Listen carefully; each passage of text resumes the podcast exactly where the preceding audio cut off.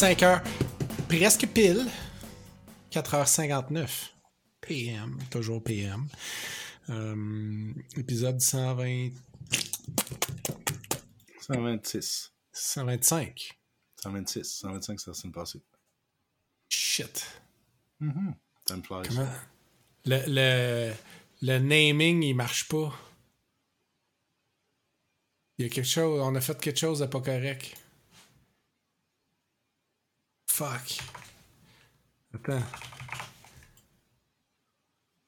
Ok. Fait que j'ai appelé deux fois. Deux épisodes 125. Fuck. En tout cas, comment ça va, Louis? Ça va bien. Je suis dans un état de léthargie euh, à cause de la chaleur, mais pour ça, ça va. Ouais, hein, ça, ça, nous, ça nous plonge dans un. À, à tous les étés, ça arrive, puis je le vois jamais arriver jusqu'à temps que je sois en plein dans le milieu. Mm. Puis après ça, je réalise que j'étais pas dans mon état normal quand la fraîcheur elle revient après.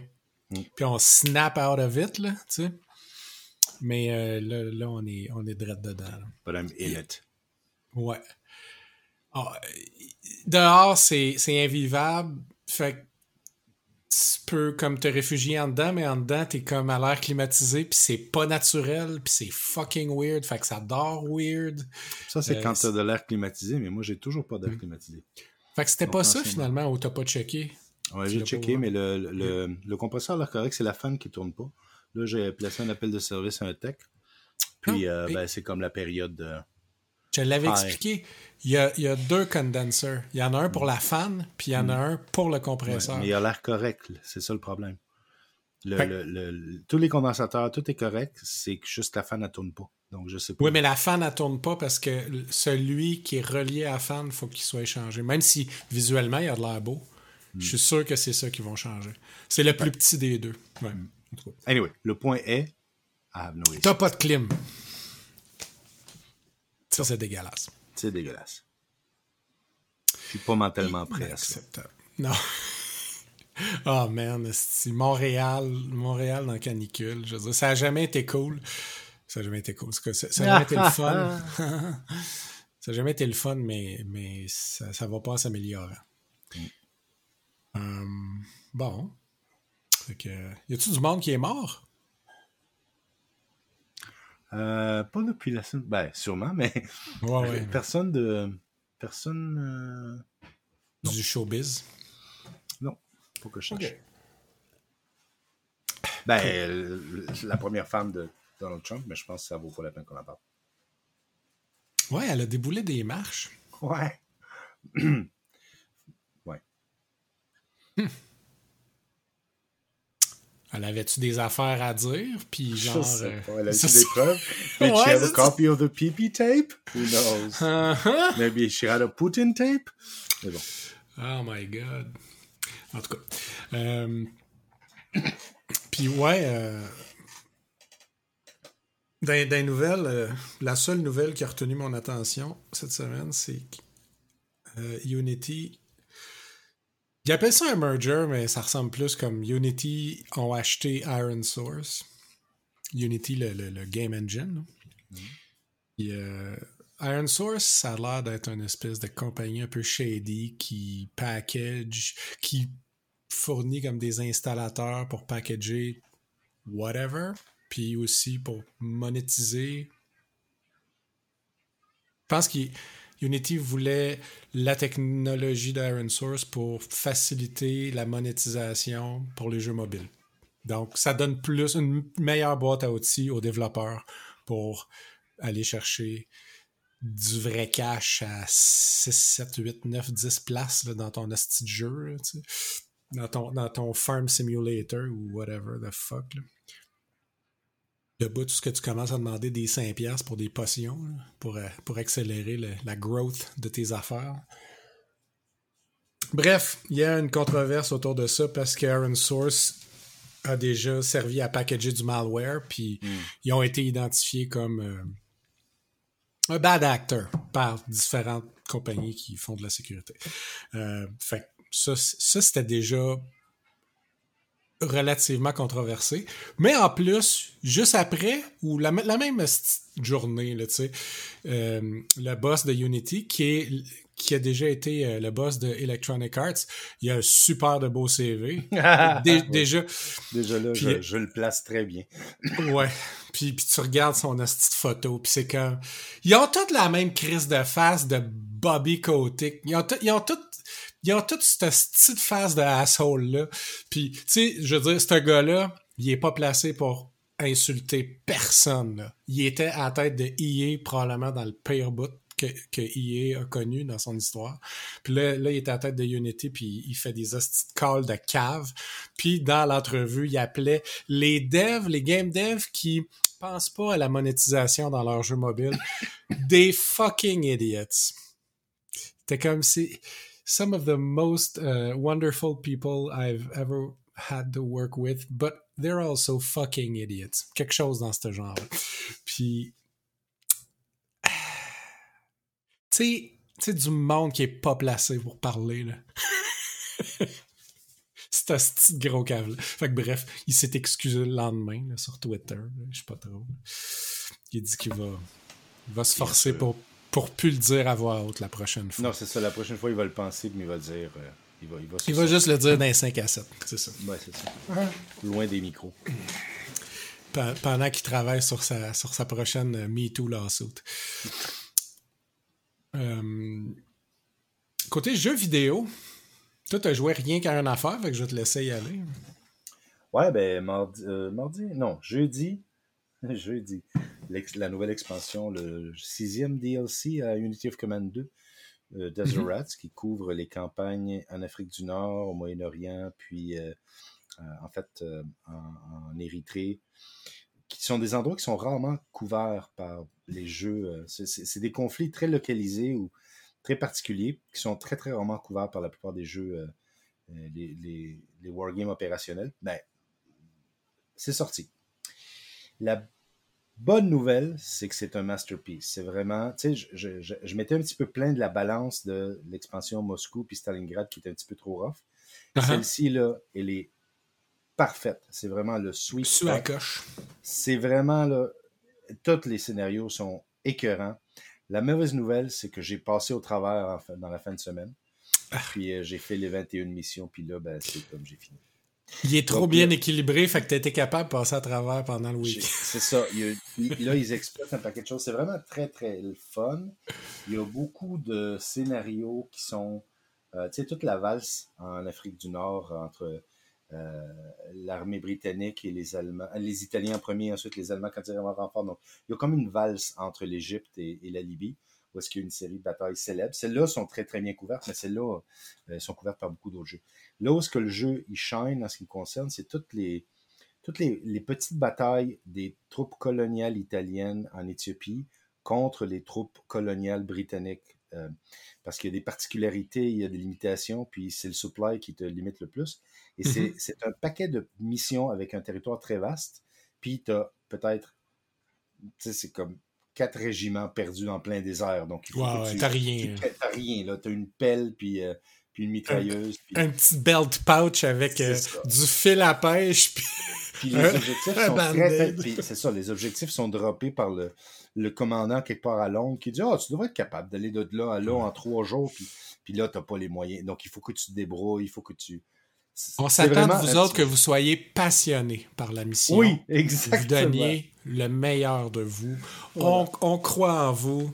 Vous allez être capable. Genre. Donc, euh, avec aucun drop de aucun drop de, de, supplies puis euh, puis en fait, au, moins, au, moins tu as, la carte. C'est parce que j'avais lu les mémoires d'un capitaine britannique qui était entre moitié mercenaire, moitié capitaine. Puis, puis euh, il disait que euh, deux des opérations dans le sud de, l'Éthiopie contre les troupes coloniales italiennes qui était italienne juste parce que trois ans avant, il y a eu une invasion, puis c'était l'Italie qui. Mais que c'était. Euh, il, partait, puis il suivait la trail. Puis il n'y avait il a pas de route, il n'y a pas de chemin de fer, il n'y a pas de map, il n'y a pas de carte, il n'y a rien. Donc ils avaient des objectifs sur des, sur des feuilles qui n'avaient même pas de carte. Donc c'est un, T'as un petit peu cette ce sentiment-là et ça fait, c'est vraiment très différent. Mais là, tu vois que l'engin est capable de beaucoup plus. Donc, euh, j'ai déjà écrit une lettre en leur donnant une liste de, suggestions de, de nouveaux, euh, euh, comment t'appelles ça, de nouveaux scénarios ce qu'ils pourraient envoyer. Là, j'ai l'impression qu'on va avoir l'équivalent de Desert Rats, mais du côté de l'Axe, parce que là, la plupart de ces missions-là étaient du côté des Alliés. Mais bref, vraiment un masterpiece. Puis encore une fois, pour 9 piastres, là, je leur donnerais plus de cash. C'est comme, écoutez, là, je vais vous donner trois fois le plus, là, puis c'est comme... Ils sont caves de ne pas avoir un piton donate, là, à ce Honnêtement, en fait, dans, dans, la deuxième suggestion que j'ai envoyée à la petite compagnie, 2 by 6, je sais pas comment ça s'appelle, j'ai dit... De grâce. Have you guys considered a donation? You know, you guys can really good work. Mais oui. Gâtez-vous. Ben oui, c'est ça. J'ai des, certificats cadeaux, si vous voulez, que je peux vous trouver sûrement. la SAQ, si vous voulez. Tu sais qu'est-ce que le boss de Unity pense d'eux autres, hein? Oui, exact. Ben, en fait, tu vois, c'est quand même drôle. Parce Il n'y a pas tort! Il n'y a pas tort. Euh, ah, ben c'est cool.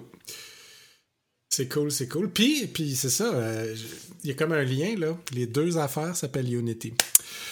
Hmm. On n'avait jamais vu le, Moi, j'ai joué à cinq affaires euh, depuis la dernière fois qu'on s'est parlé. J'ai joué à Disgaea 5, Disgaea 5, Disgaea 5 aussi. Puis euh, un petit peu de Disgaea 5, mais celui-là, j'en parlerai pas. Puis euh, non, c'est ça, sérieusement, j'ai j'ai unlocké dans les derniers jours, j'ai unlocké plein de post-game stuff. Je faisais juste grinder, tu sais, comme tout le temps, tout le temps, la même façon pour un seul objectif. Puis là, j'ai fait, bon, j'ai fini de grinder ce bout-là. C'est quoi les autres étapes? Puis je me suis rendu compte que il y a plein, plein de stuff que tu débarres avec le, l'assembly, le, le, Sénat, ou je sais pas trop, la, la, place où ce que tu passes des votes, là mais que je suis rendu assez puissant que peu importe l'issue du vote, si je suis pas content, je, me bats avec eux autres, puis ils finissent par dire oui.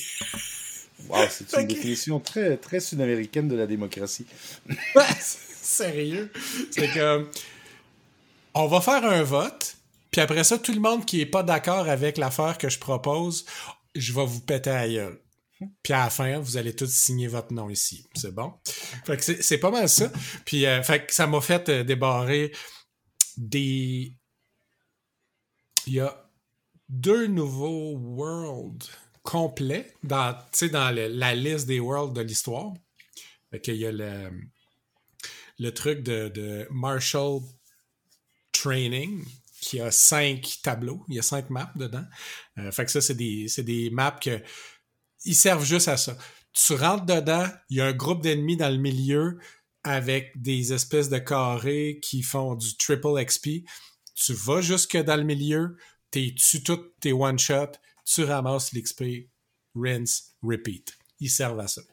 Puis il y en a un autre qui sert à débarrer un allié de plus, puis à faire avancer l'histoire pour... Euh, c'est tout des prérequis pour ultimement débarrer la Carnage Dimension, qui est comme une version super hardcore des tableaux qu'on connaît déjà, mais qui drop de la loot. C'est des versions super hardcore de des, items qu'on connaît déjà. Euh, c'est ça, ça a avancé super gros. J'ai l'impression d'avoir comme avancé comme un mois de gameplay en une soirée hier. ça valait la peine d'en parler. Même si tout le monde était cœuré d'entendre parler de Disgaea. Pas grave. Euh, ensuite de ça, j'ai passé plus de temps dans euh, Metroid Dread. J'y ai donné une grosse chance. J'ai passé quelques heures. Puis je l'ai descendu, à, je sais pas, la difficulté rookie, la, nouvelle difficulté vraiment facile, facile. Chris, le défaut que je parlais l'autre fois, il est encore là. Ils ont mis un jeu au complet qui est complètement ruiné par l'hostie de bébite qui te court après, puis que quand elle te pogne, t'as un, quick time event que t'es pas capable de réussir. Puis tu fais rien que te faire pogner par la grosse bébite, puis être game over, puis recommencer. c'est complètement calme. Soit, soit, genre, j'ai pas compris quelque chose, puis je joue pas de la bonne façon. Soit eux autres, ils ont mal calculé le design du jeu, puis ils ont fait ça en pensant que ce serait une bonne idée parce que ça ajouterait un feeling d'angoisse, tu sais. Mm-hmm. Mais finalement, c'était pas une bonne idée. Fait que c'est un des deux. Soit c'est moi, soit c'est eux. Euh, j'ai pas lu d'autres reviews du jeu, fait que je sais pas où, checker sur YouTube. Fait que je sais pas si euh, je suis seul à vivre ça, mais j'ai désinstallé le calice de jeu, man. C'est super triste, mais je vais peut-être y revenir à un moment donné, mais pour le moment, c'est comme non. No fucking ways. Fait que ça m'a amené à passer plus de temps dans Fire Emblem Warriors Three Hopes. Puis lui, c'est l'inverse. J'avais juste euh, scratché la surface, j'avais joué comme 15 euh, minutes, puis j'étais comme ah c'est prometteur. Je suis pas sûr que j'aime le, le, format, c'est 1 contre 200 euh, là, mais finalement, tu sais à mesure que les tutoriels ils s'enchaînent puis tout, puis le, scope du jeu il, élargit, il y a beaucoup des éléments du vrai Fire Emblem Three Houses qui ont été ramenés dans celui-là. Je trouve que le UI, c'est un des UI les plus beaux puis satisfaisants. Tu sais, les, petits clics-clics, les petits sons, les petites animations, tout est ça coche. Puis, ils ont bien mixé les éléments tactiques avec le combat live. Puis tu peux poser la game, tu as, tout le temps une team, tu peux poser la game à n'importe quel moment du combat, puis envoyer tes autres teammates sur des objectifs. Puis tu vois clairement, le genre, tel bonhomme avec une hache, il y a un avantage s'il se bat contre tel ennemi. Fait que tu peux l'envoyer là, puis là, tu démarres le jeu, puis toi, pendant que tu tapes, ben l'autre, il s'en va faire ça. Ou tu peux carrément switcher.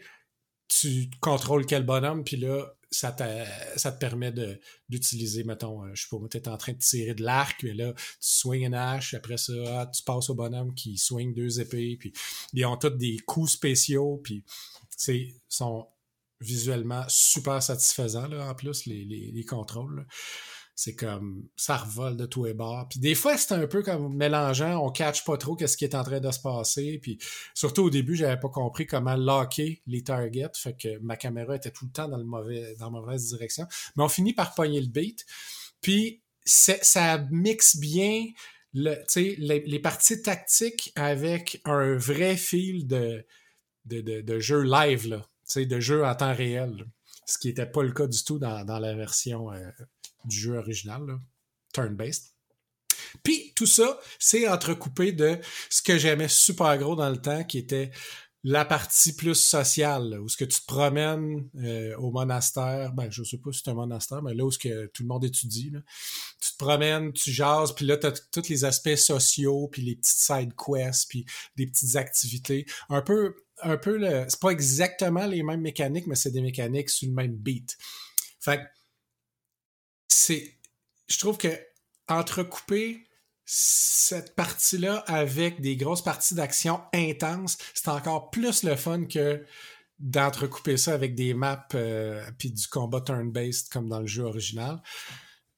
Je pense que ça, ça fait une balance parfaite. Tu as de la grosse action intense, après ça, tu jases, tu te promènes, tu explores, tu penses à ton affaire. Après, tu builds des relations. Après ça, tu retournes dans la map où ce que tu tapes sur des, des, bonhommes, puis c'est un peu mindless. Là. Tu, tu mâches les boutons, puis c'est le fun. Fait que euh, c'est très, très, très prometteur, mais je suis encore super au début. Mais tu sais, comme plus que j'avance dans le petit peu que j'ai joué à date, plus que j'avance, plus que je réalise à quel point c'est un, un beau produit. Je suis content. Je suis content, mais c'était un peu un blind buy. J'ai comme euh, j'ai cliqué. Euh, j'ai vu Fire Emblem 3 quelque chose, puis j'ai cliqué dessus parce que j'avais tellement aimé l'autre. Mais sans trop me préparer, me documenter avant. Puis euh, c'est ça. C'est une bonne. C'est le fun d'avoir une bonne surprise alors que Metroid Dread est tellement shitty, c'est tellement une mauvaise surprise. Je vais redonner une chance, là. Je checkerai peut-être des, vidéos sur comment jouer le Metroid, mais à date, spontanément, il m'impressionne pas. Puis Fire Emblem, spontanément, il m'impressionne. Fait que c'est cool. c'est le premier jeu de type euh, comme ça, le Warriors, là, que, que, que j'essaye. Puis ça a l'air d'être un des bons exemplaires de ce type de gameplay-là. Tant mieux. Good. Euh, côté jeu de table. Côté jeu de table, ben, on, a, on a fait notre première partie officielle de campagne la semaine passée. Uh-huh. Ça a été vraiment le fun. Donc. euh, J'en ai mangé une tabarnak. Ouais, pas super, pas super quand même. pas super. ça, a été, ça a été le fun, ça a été euh, euh, challengeant. Euh, Oui. J'ai ramassé trois, tout en ramassé deux. Donc, techniquement, la prochaine, c'est moi qui attaque puis toi qui défend. Donc, il faut Mm. simplement qu'on fasse nos- notre follow-up. Ouais, qui, qui est mort pour vrai versus qui qui. S'il y a quelqu'un qui est vraiment mort pour vrai, ou s'il y a quelqu'un qui lui manque une patte ou quoi. là. Puis, euh, mais c'est cool. Moi, en fait, ce que j'ai j'ai surtout aimé, c'est la portabilité. là. Ça confirme que c'est un jeu qui est très portable. Euh, parce que c'est les autres euh, 40K puis Age of Sigmar, tu as besoin de. C'est plus compliqué, ouais. bien, bien plus compliqué. Alors que ça, c'est tellement compact, ça, ça se transporte bien. Ça se set up rapidement. C'est sûr que au fur et à mesure qu'on joue, on va accélérer certains mécanismes. là. Il ne faut pas qu'on attende trois mois en chaque partie. Parce que on Non, mais j'ai été quand même agréablement surpris. Je me rappelais plus de grand-chose la fois d'avant. Puis au début, on était comme super slow. On relisait des règlements, on n'était pas sûr. Mais Chris, quand on a repogné le beat, là, Ouais. il était rendu comme 10 heures ou 9h30, genre. Mais le reste de la game vraiment. Le flow était excellent. Là. Ça nous a pas amené à 3 heures du matin. Non, C'est- ça. a été- Puis le massacre, c'est quand même très. terminé Mais- tôt. J'adore le format. Sérieusement, là, c'est un, un bon format. Puis, Chris, que c'est satisfaisant d'avoir travaillé à peindre ces figurines-là. Puis là, ils sont en sont dans le spotlight. Ils sont en pleine action. Tu sais, tu t'en Ouais, puis c'est- un jeu qui se prête à des actions cinématiques. Donc, tu sais, Oui. quand ton, ton Chaos Space Marine il a débarqué, puis il a pommelé à mort deux de mes pau- pauvres Krieg euh, Ouais. en, en activant son talent. Il, en a, fra- il en a pulvérisé un, puis c'était comme, ouf, ça c'était brutal. Il s'est retourné, puis je disais, OK, on pulvérise l'autre maintenant. Ouais, avec la chainsword. Puis tu sais, c'était comme, ça, ça faisait un petit bout de temps qu'il se passait comme rien. Puis là, les hostilités, ils ont vraiment starté avec une grosse giclée de, de, de gore dans la caméra. là. c'était merveilleux. Mais, tu sais, on dira ce qu'on voudra des Chaos Marines euh, sur, sur- sur le terrain, c'est c'était peurant. Même, même quand c'est c'est les bonhommes qui sont de ton bord, c'est- ils sont quand même impressionnants, tu sais. Ils impressionnent le, le haut commandement également. Oui, c'est ça. C'est que t'espères qu'ils vont pas se revirer. euh, Non, c'est ça. Ils vont pas faire un. ouais, qu'ils vont pas faire une union. c'est- ouais, c'est ça. Donc, euh, ça, c'était vraiment le fun. Puis j'ai Oui, hâte, cool. il y a, d'autres petites bribes qui sortent sur le, la, la version euh, Space Hulk qui s'en vient. Donc, je pense qu'on devrait avoir le temps d'avoir fini notre campagne quand, quand ça, ça va sortir. Puis ça va être comme un follow-up, je pense. Cool. Donc, euh, ça, c'est vraiment cool. Puis l'autre chose que, ben là, je, écoute, j'ai décidé de commencer à calculer tout ce que j'avais de peint de Night Hunt. Puis là où ce que je suis rendu, là, il me manquait le Black Coach, Lady Olinder, puis euh, un Cairn Wraith. Puis j'ai toutes les autres unités. Donc, euh, je les ai commandées. Donc là, je devrais recevoir ça euh, à la fin de la semaine. Donc, ça va être. mon but, c'est une fois que vais avoir fini ces trois unités-là, ces trois unités quand même assez. ben, peut-être pas le Cairn Wraith, mais le Black Coach, c'est une unité maîtresse. Je vais me faire un setup sur la table. Est-ce que tu m'entends? Absolument. Ok, mon Microsoft Windows, il a fait un bruit bizarre. Euh, donc, Yeah. euh, je vais les mettre sur la table et je vais sortir une photo de mon armée au grand complet. Euh, c'est euh, c'est ça. Ah oui, puis c'est-. Ça aussi, c'est satisfaisant, hein? Quand. T'arrives au bout.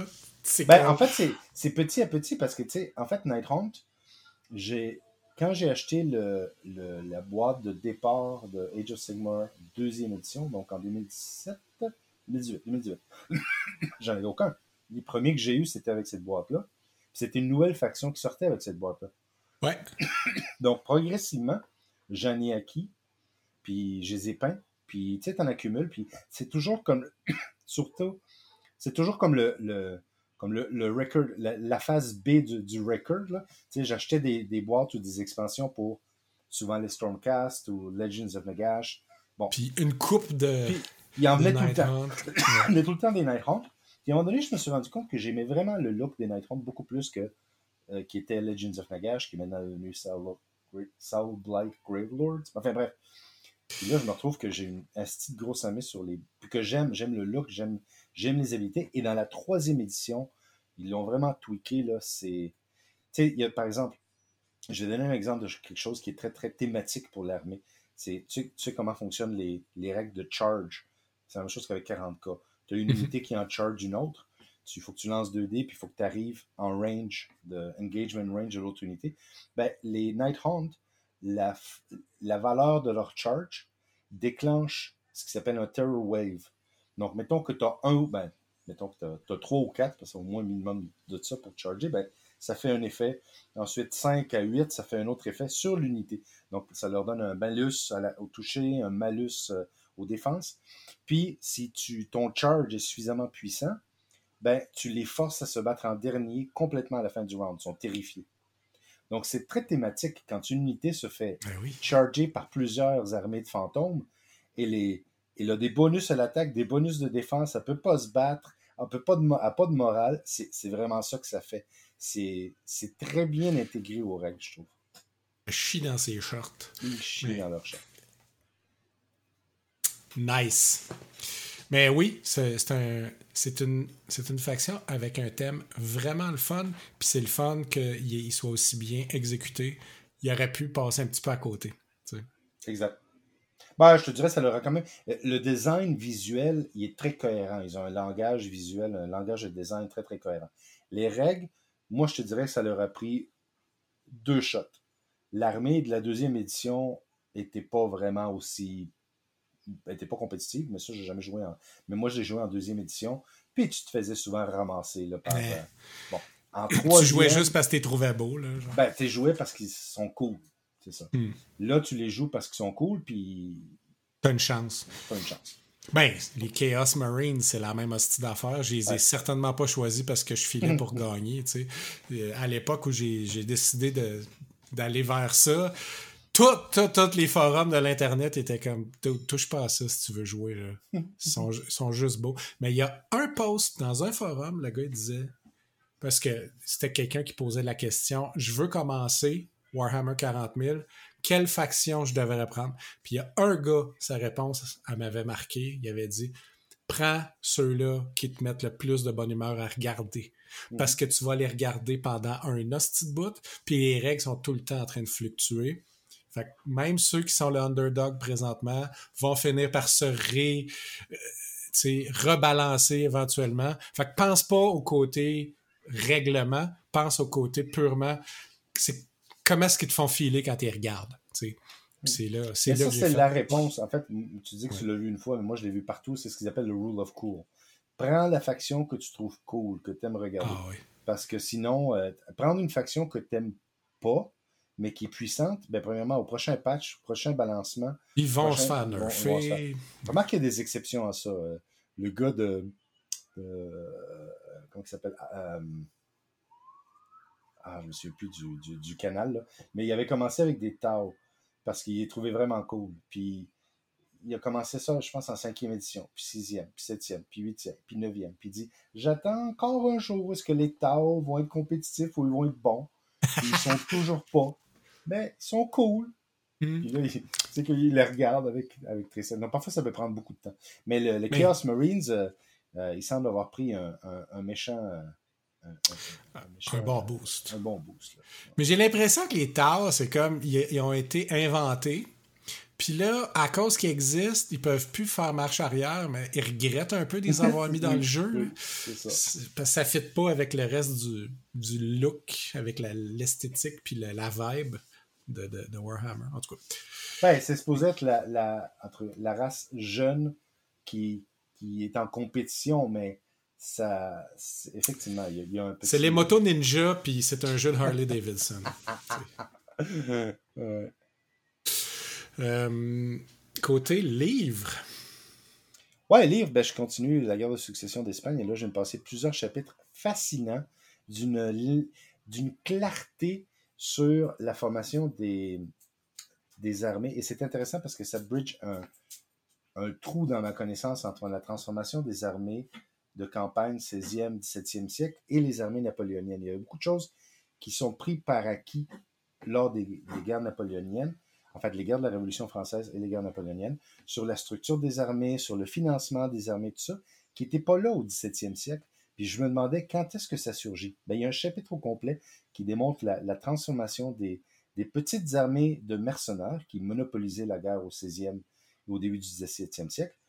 Comment que la guerre de 30 ans, les guerres de religion, euh, forment une espèce de la soldatesque qu'on appelle en français souvent, c'est-à-dire c'est mm c'est des soldats semi-professionnels au bord du mercenaire, mais qui ont qui travaillent sur à peu près qui vont à peu près sur n'importe quel champ de bataille, et comment euh, chacun des pays attaque le, le professionnalisme des armées de façon différente. Les, les Anglais avec l'approche de on donne de l'argent à quelqu'un qui devient capitaine, puis lui, il forme son régiment. C'est littéralement comme ça que ça dure jusqu'aux guerres napoléoniennes, versus le modèle français qui est beaucoup plus par région. Donc, c'est un, petit noble ou un aristocrate d'une région, généralement le deuxième fils d'une famille, qu'un préfet ou un, représentant du roi lui donne une bourse de, louis d'or ou de, livres, puis lui dit, OK, forme, forme un, régiment ou deux. Puis comment que chacun, en fait, tu arrives au moment de la guerre de succession d'Espagne, parce qu'il n'y a aucun standard sur les champs de bataille. Tu peux avoir des régiments de 20 hommes, 50 hommes, 160 hommes, 500 hommes. Les règles n'étaient pas super bien écrites encore. Il n'y avait aucune coordination. Donc, euh, euh, c'est vraiment fascinant. Donc, euh, j'ai beaucoup de... Je, poursuis la lecture avec beaucoup de fun. Dans la 9e édition, ça s'est beaucoup standardisé, par exemple. oui, c'est ça. Puis, ouais, moi, je voulais te parler d'une affaire que tu n'as jamais entendu parler. C'est un, un, écrivain qui s'appelle Michael McDowell. Mm-hmm. Uh-huh. Euh, non, c'est ça, sérieusement. J'ai commencé Gilded Needles. Genre, j'ai lu comme une demi-heure. Mais t'avais raison. Ça me parle. Oui, je pensais que ce serait tantôt. Moi, je suis rendu à moitié, puis c'est tellement savoureux. Le langage, l'écriture, le setting. Ah, si qui écrit. Ah, il est tellement bon. C'est le fun, euh, C'est ça. C'est le genre d'affaire où est-ce que ça se lit seul, ça t'amène vraiment quelque part. Sais, ça fait l'affaire pourquoi qu'on lit des romans. Ça mm-hmm. t'amène dedans pour vrai. Puis c'est effortless.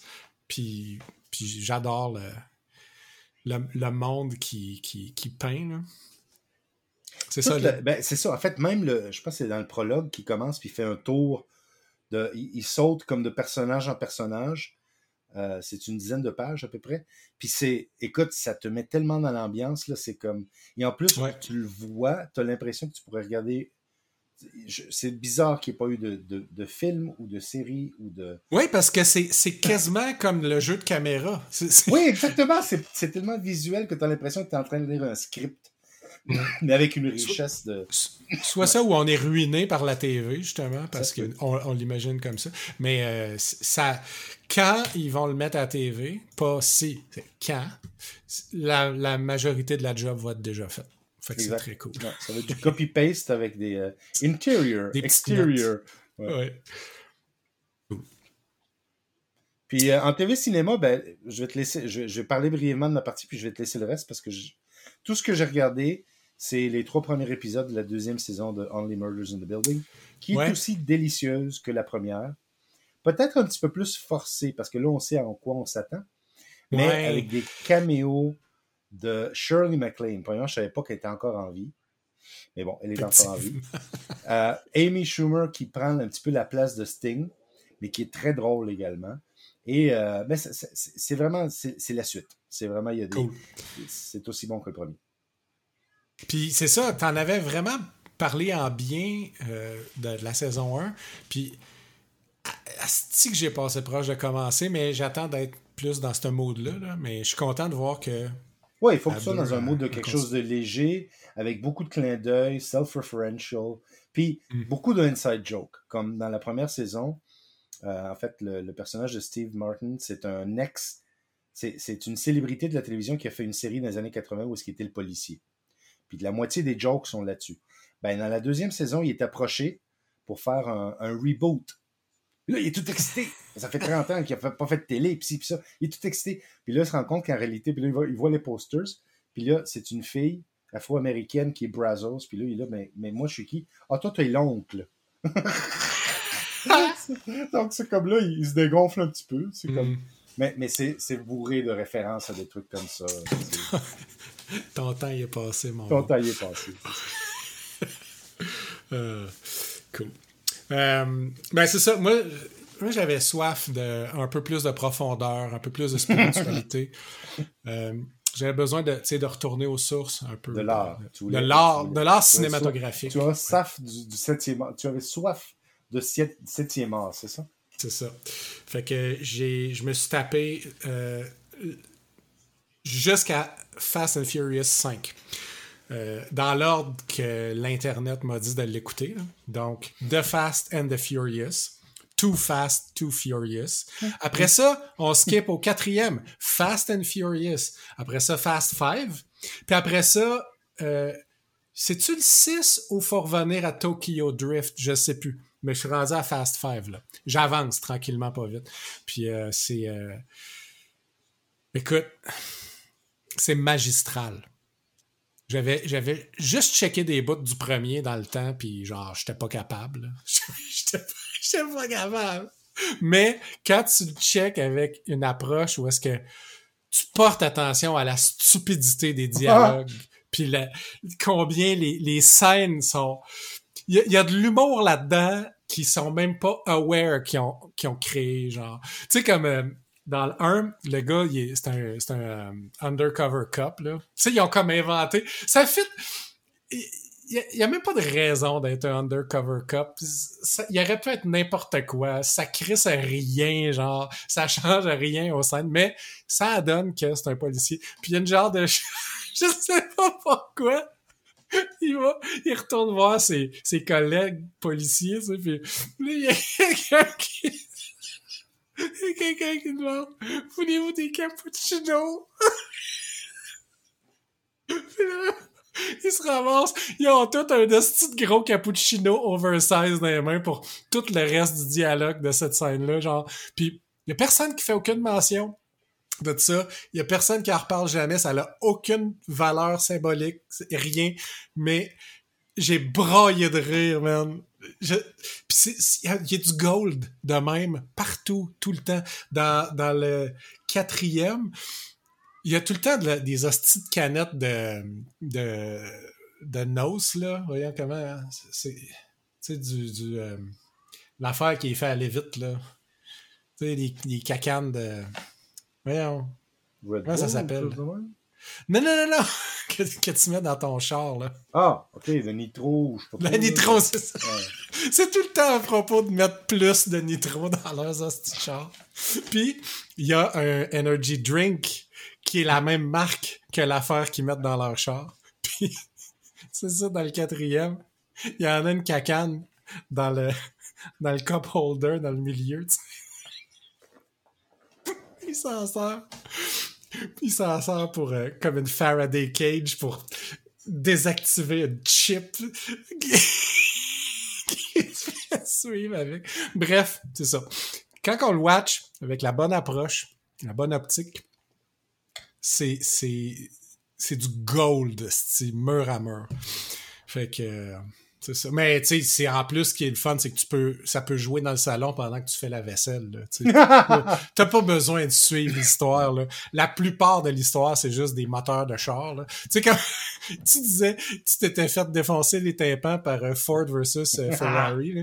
ben, ces films-là, c'est la même crise d'affaires. Ça a juste, plus que la moitié du film, c'est des bruits de moteur. Pas de dialogue, pas rien. là. Mais ça, ça met de bonne humeur. Puis, euh, dans le même, euh, dans le même esprit euh, drôle, mais très, très léger, The Man from Toronto, qui vient d'arriver sur, sur Netflix. Ces genres de films, bah, il fi- OK, la toute, toute fin, vraiment pas bonne. C'est comme il savait pas comment finir, puis il arrêtait plus de parler.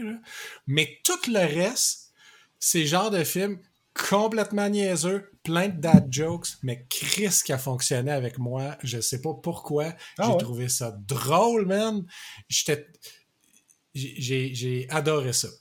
Ben, c'est sûr que, tu sais, euh, Woody Harrelson, il est tout le temps sa coche. Je l'adore, ce gars-là, dans presque tout. Puis euh, Kevin Hart, je le connaissais pas tant que ça comme autre chose que son, son matériel de stand-up comédien. Puis il est vraiment cool. C'est presque. Non, je... non, je devrais pas dire ça. Mais c'est presque Michael Richards dans UHF. Tu sais, il, y a ce même genre d'énergie-là. OK.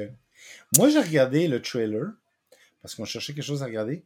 Puis après avoir regardé le trailer, j'avais l'impression que j'avais vu toutes les gags et tout le film. Donc c'est pour ça que je ne l'ai pas regardé.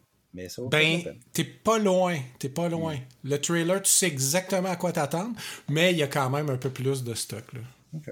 C'est le genre de film que je vais probablement rewatcher une genre de journée pluvieuse que j'étais un peu depressed. Toronto? The Man from Toronto. Toronto? En, en Espagne. Hmm. Ouais, fait que c'est ça. C'est bon. C'est bon, mais c'est mauvais. Mais non, non, je comprends. J'ai compris la mise en garde, mais c'est une journée où est-ce que tu t'ennuies, puis tu as besoin de quelque chose, puis tu veux pas quelque chose de très profond. C'est peut-être le bon choix. Oui. Hmm. Euh, puis il y a plein, y a plein de, il y a plein de petits acteurs qui pop, euh, qui, mais pas des petits acteurs, mais il y, a, plein de petits rôles de gros acteurs. En tout cas, il n'y a pas de petits acteurs, il n'y a que de petits rôles. Non, c'est pas ça. Il y a bien ben des acteurs qui ont pris du poids, c'est ça que j'essaie de dire. OK. Non, non, non, mais c'est ça. Il y a, y, a, y a, beaucoup. Il y a, y a énormément d'acteurs qu'on a vus dans d'autres choses qui passent dans ce film-là, puis c'est comme. Ça met de bonne humeur. Il y a beaucoup d'acteurs énormes qui passent, c'est ça? Ouais, c'est ça dans le background qui cache tout le. Mm. Euh, puis parlant d'acteurs énormes, euh, j'ai recommencé à, à The, Sopranos euh, à l'époque où Gandolfini était encore relativement en shape. ben non, c'est. Je me suis rendu compte que j'avais jamais checké d'autre chose que l'épisode 1, man. Hein? Tu sais, je t'en avais parlé que j'avais essayé de le commencer souvent, ce show-là. Chris, je m'étais jamais rendu à l'épisode 2. Je me rappelais de rien dans l'épisode 2. Wow, OK. Mais il est long, là, le premier. Fait ah, ben c'est un pilote, il cite un paquet de trucs, puis il y a beaucoup de choses. C'est ça. Puis, puis, je, puis je me tannais avant la fin qu'il ait fini de setter. Fait que, ben ouais, c'est ça. Là, je suis rendu à l'épisode 3 ou 4, puis euh, on, est pas mal embarqué dedans pour le watcher. Euh. Tu sais, un peu dans le même format que The Wire, que j'ai fini d'ailleurs la saison 1.